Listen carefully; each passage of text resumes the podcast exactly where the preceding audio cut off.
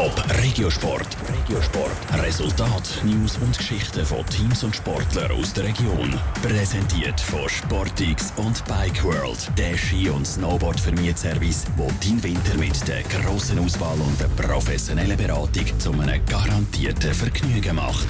Der Kanton Thurgau der ist bekannt als Äpfelkanton. Aber spätestens seit gestern ist er jetzt auch offiziell Velokanton. Gestern Abend sind nämlich die besten Schweizer Radrennsportler ausgezeichnet worden. Und da gehen gerade zwei von drei Awards in Thurgau. Nämlich an Stefan Krüng als bester Radsportler und an Stefan Bisecker als grösste Nachwuchshoffnung. Und auch bei den Frauen geht die Auszeichnung in die Ostschweiz. Aber nicht in Thurgau, sondern auf St. Gallen. Nämlich als Mountainbikerin Jolanda Neff. Warum die Ostschweiz sich dermaßen zur Velo-Hochburg gemausert hat, im Top-Regio-Sport mit der Sarah Frattaroli. Es hat in Strömen geregnet, wo der Stefan Küng im September den bis jetzt grössten Triumph von seiner Karriere hat feiern Er hat an der Velo-WM im englischen Yorkshire die Bronzemedaillen im Strassenrennen geholt. Es ist die erste Schweizer WM-Medaille in einem Strassenrennen seit 20 Jahren. Gewesen. Und mit der Auszeichnung zum besten Radsportler vom Jahr erntet Stefan Küng jetzt auch noch daheim die Früchte für den Erfolg.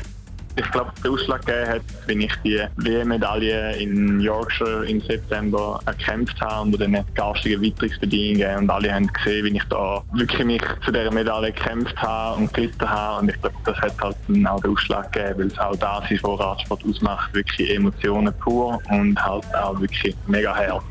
Dass der Titel als Schweizer Radsportler vom Jahr an Stefan Küngart hat zur Hälfte eine Jury, zur Hälfte das Publikumsvoting entschieden. Der Stefan Küng holt den Award nach 2015 schon zum zweiten Mal. Ganz oben angekommen ist er trotz seiner WM-Bronzemedaille das Jahr und dem Titel als Schweizer Radsportler 2019 trotzdem noch nicht. Ja, ich bin ein Jahr ja nur Dritter geworden. Es waren nur zwei vor. Gewesen. Ich bin auch ein absoluter Perfektionist. Ich glaube, das ist auch etwas, was mich auszeichnet, was mich auch zu dem Erfolg gebracht hat. Und ich meine, wenn man sich jetzt auf der Lorbeere ausruht, dann wird es sehr schnell gehen ich werde nicht mehr erfolgreich.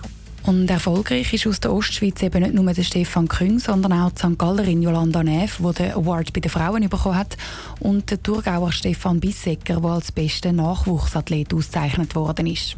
Kein Zufall, sagt Stefan Küng. Da können wir uns auch Nachwuchsarbeit in der Ostschweiz ein Kränzchen winden.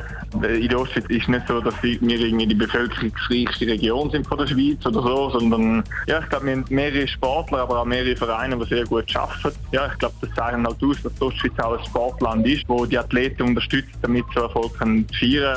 Und die Erfolge die inspirieren dann eben auch wieder die nächste Generation von Velofahrern, sagt Stefan Küng.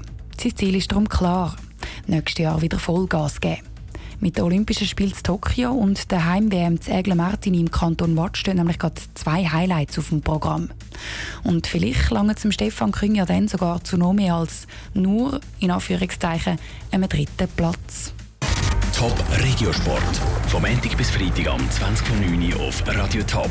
Präsentiert von Sportix und Bike World, der Ski- und Snowboard-Vermietservice, wo dein Winter mit der grossen Auswahl und der professionellen Beratung zu einem garantierten Vergnügen macht.